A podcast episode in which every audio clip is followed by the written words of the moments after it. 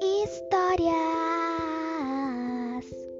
e contos com Clara e suas amigas.